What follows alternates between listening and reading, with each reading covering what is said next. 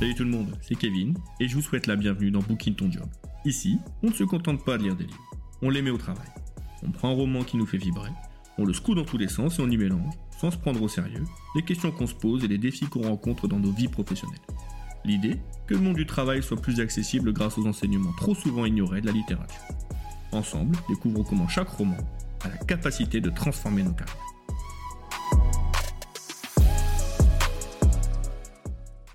Bonjour à tous et à toutes, c'est avec plaisir que je vous accueille dans ce nouvel épisode de Booking Ton Job.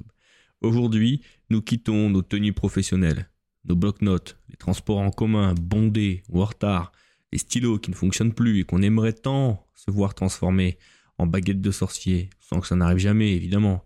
En bref, on quitte l'univers des moldus pour foncer tout droit et sans s'arrêter vers le monde magique d'Harry Potter, avec ses sortilèges, son poudlard dont je me considère personnellement comme un alumni, c'est une série qui m'accompagne depuis plus de 20 ans et qui continue à m'émerveiller par sa puissance d'évocation. La beauté des thèmes qu'elle aborde et ses personnages, si virtuoses dans leur conception qui sont devenus plus que des êtres de fiction pour devenir presque des amis qui nous tendent, qui me tendent quand je le lis, la main avec bienveillance à chaque fois qu'on en ouvre les pages. Mais ne vous y trompez pas, même si nous allons parler d'école de sorcellerie et de Quidditch, les leçons que nous allons tirer sont on ne peut plus ancrées dans notre réalité professionnelle. Mais quel pouvait être un thème à la hauteur de cette saga, et de son premier tome spécifiquement pour cet épisode, que j'aime tant? Eh bien c'était simple, j'allais parler de ce syndrome dont on ne doit pas prononcer le nom, mais que nous ressentons tous un peu. Et oui, il s'agit bien du syndrome de l'imposteur. Imaginez-vous, assis à votre bureau, entouré de collègues plus expérimentés, des projets ambitieux, ou des notions que tout le monde semble connaître, sauf vous pourquoi pas des responsabilités nouvelles, grandissantes, face auxquelles vous ne vous sentez pas armé ou pas prêt. D'un coup, vous doutez, vous demandez est-ce que je suis à ma place? Est-ce que je mérite vraiment d'être ici? Si ces questions vous tourmentent, alors c'est un épisode qui est fait pour vous. Prenez votre billet, foncez vers la voie 9 3 quarts et plongeons ensemble dans l'univers ensorcelant d'Harry Potter à l'école des sorciers et des arcanes du syndrome de l'imposteur. Vous écoutez Booking Ton Job, le podcast qui met la littérature au travail. Alors avant de monter à bord du Poudlard Express, il est crucial de comprendre ce qu'est le syndrome de l'imposteur. Selon les psychologues Pauline Clance et Susan Himes, qui ont été les premières à définir ce phénomène en 1978, c'est un état d'esprit où vous doutez constamment de vos compétences et craignez vous-même d'être démasqué. Alors allons un peu plus loin que cette définition. Je vais vous lister précisément les critères du syndrome de l'imposteur, et je vous mettrai un lien en description de l'épisode, d'un test qui vous permettra de vous situer sur l'échelle de Clance. Alors commençons, puisque cette liste de critères a été formalisée en 1993 par Holmes, Curtey, Adamson, Holland et Clance, la fameuse psychologue qui a participé à la définition de ce syndrome. Premier critère. Alors l'individu se décrit comme un imposteur. Tricherie, plagiat, fausse intelligence, fraude, peu importe, il est profondément convaincu qu'il est un imposteur. 2. Il a des difficultés à accepter les félicitations et la reconnaissance. Il ne peut pas accepter qu'on le félicite, qu'on lui dise qu'il a réussi. 3. Il tend à être déçu de sa réalisation. Il pense qu'il aurait pu mieux faire, faire plus, encore et encore. Il n'est pas satisfait. 4. Il craint que les autres puissent un jour découvrir son ou ses manques de connaissances ou de compétences. Ce qui veut dire, critère d'après, il a évidemment peur de l'échec. Ensuite, il a peur de ne pas pouvoir répéter ou reproduire son succès s'il s'aperçoit qu'il a vraiment vécu un succès. Ensuite, il a le sentiment de ne pas être la même personne en public ou en privé. Il a des difficultés à faire la départition en ce qu'il est réellement et ce qu'il a l'impression de donner comme image. Il tend à réussir ensuite, même s'il craint l'échec avant même d'essayer. Il craint de ne pas réaliser les attentes il se sent moins capable que les autres, pas aussi intelligent, malgré des signes évidents qui prouvent le contraire. Alors, ce n'est peut-être pas l'intelligence qu'il aimerait avoir, mais une intelligence quand même. Il tend à attribuer son succès aux autres, ou à des causes externes, mais surtout pas, surtout pas grâce à lui. Il peut croire que des rituels comportementaux sont nécessaires pour assurer sa réussite. Il peut préférer des positions, des postes à plus bas niveau ou moins stimulants de peur d'échouer s'il se retrouve à un poste ou une position légitime à la hauteur de ses véritables capacités. Enfin, dernier critère, il est incapable d'internaliser son succès. Il persiste à croire qu'il n'est pas compétent, bien qu'il accumule des signes évidents de réussite. En clair, voici le portrait robot de celui ou de celle qui ressent profondément le syndrome de l'imposteur. Mais finalement, en parcourant cette liste, dont les items sont très révélateurs, on s'aperçoit que les racines profondes du syndrome de l'imposteur sont ancrées non pas dans ce que nous sommes réellement, mais dans la perception que nous avons de nous-mêmes. C'est une distinction qui est extrêmement importante. Mais faisons le parallèle avec Harry Potter. Est-ce que Harry ne dit pas au début du roman Hagrid, dit-il, je crois que vous avez fait une erreur. Je ne suis pas un sorcier. Allez, on part de ce personnage d'Harry et on va vers Neville long du bas, personnage que j'aime beaucoup. Mais je sais bien que je suis pas assez courageux pour être à Gryffondor. Malfoy me l'a dit, sanglota Neville. Est-ce que ces deux personnages, Harry ou Neville, avaient raison sur eux-mêmes, avec leur propre regard biaisé?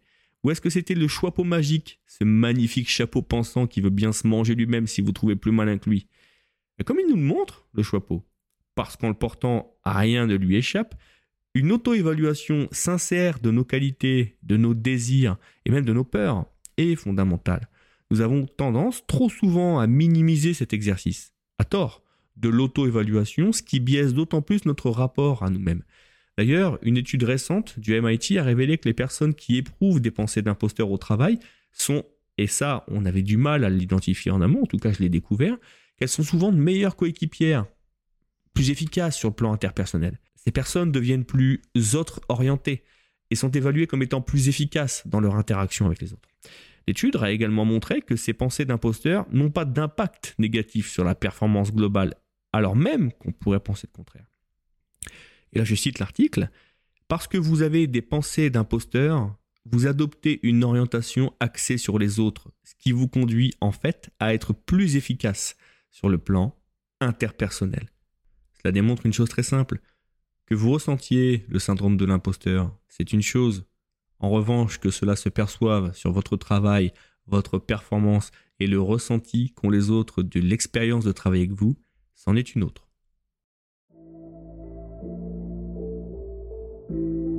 Vous écoutez Booking Ton Job, le podcast qui met la littérature au travail.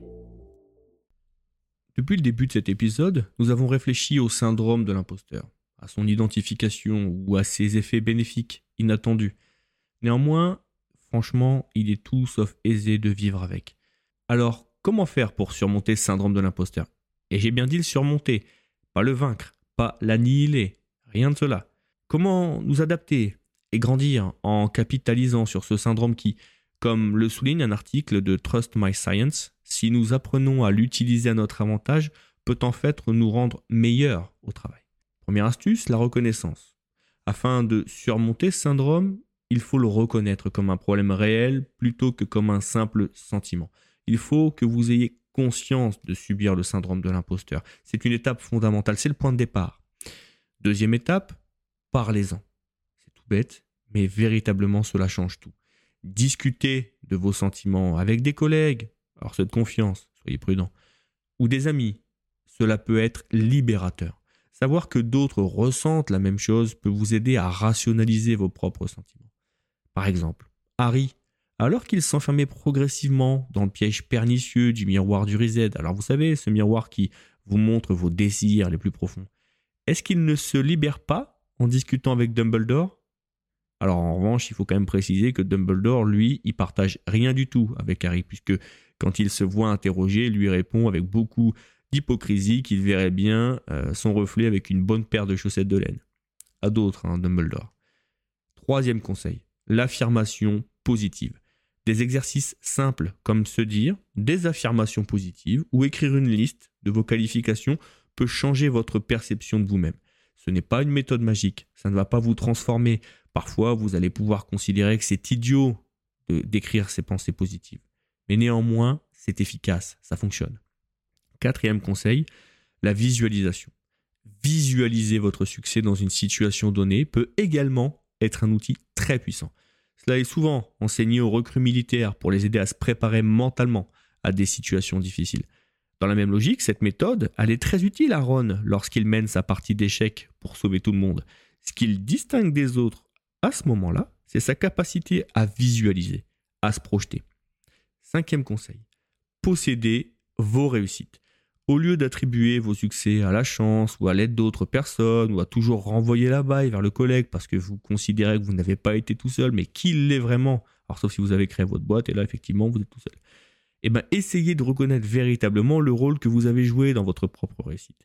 Par exemple, tenez un journal de vos réussites. Moi, quand j'ai revu ce conseil, ça m'a semblé à la fois d'une évidence folle, mais néanmoins, je ne le fais pas. Chaque fois que vous accomplissez quelque chose, notez-le. Lorsque vous vous sentez comme un imposteur, vous prenez votre petit journal, vous le relisez. Une étude du MIT a montré que cette pratique peut être particulièrement efficace pour combattre le syndrome de l'imposteur. 6. Combattez votre doute. Si vous ressentez toujours ce sentiment d'imposteur, essayez de transformer le doute de soi en doute sur l'idée. Cela peut vous motiver à affiner, tester ou expérimenter une bonne idée, c'est une excellente méthode, par exemple, que de toujours penser au pire scénario. Vous vous demandez, ok, si c'est une catastrophe, que tout se passe mal, que j'échoue lamentablement, quelle est la pire conséquence qui puisse arriver? Souvent, vous réaliserez que même le pire, bah, c'est pas si terrible. Selon Inès Gauthier, psychologue clinicienne à Paris, la confrontation avec nos peurs peut en fait nous rendre là aussi meilleurs au travail. 7. Autre conseil, décidez d'être confiant faites littéralement le choix d'être confiant. Cette décision, alors elle est très difficile, hein. c'est facile à dire euh, autour d'un podcast, vous, moi, on s'en parle, mais quand vous y êtes confronté, c'est autre chose. Néanmoins, c'est fondamental. Quelle est la première étape avant d'enfourcher le balai et de sillonner le ciel à la poursuite d'un vif d'or? Eh ben, Il faut lui demander de se lever avec confiance. Au moment où Harry se voit enseigner le Quidditch, déjà, tout était là. La leçon principale, quasiment pour surmonter le syndrome était déjà délivré. Enfin, dernier conseil, l'échec ne signifie pas la fraude. Tout le monde échoue à un moment donné. L'échec est une partie du processus d'apprentissage. Ça ne devrait pas vous définir comme un imposteur. Ron, au moment où il essaye d'apprendre à faire léviter sa plume, eh ben, s'est retrouvé à échouer. Néanmoins, est-ce qu'il n'a pas été en capacité d'assommer un troll avec sa propre masse? Bah, bien sûr que si.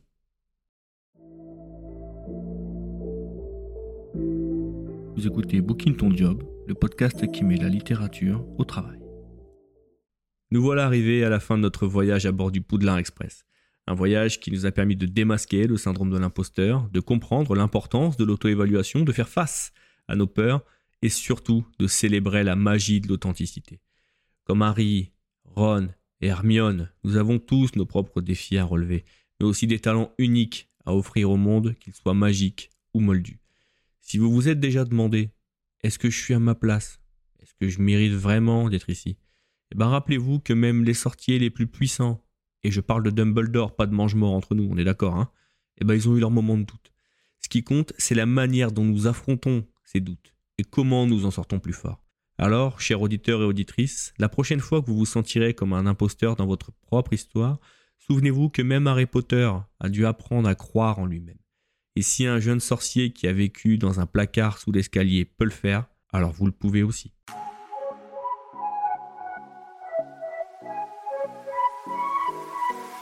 Que vous l'ayez fait en accéléré, d'une seule oreille ou pendant votre pause, je vous remercie vivement d'avoir écouté cet épisode de Booking Ton. J'espère que le contenu vous a plu et si c'est le cas, n'hésitez pas à vous abonner, à me mettre 5 étoiles ainsi qu'à me laisser un commentaire que je lirai avec plaisir.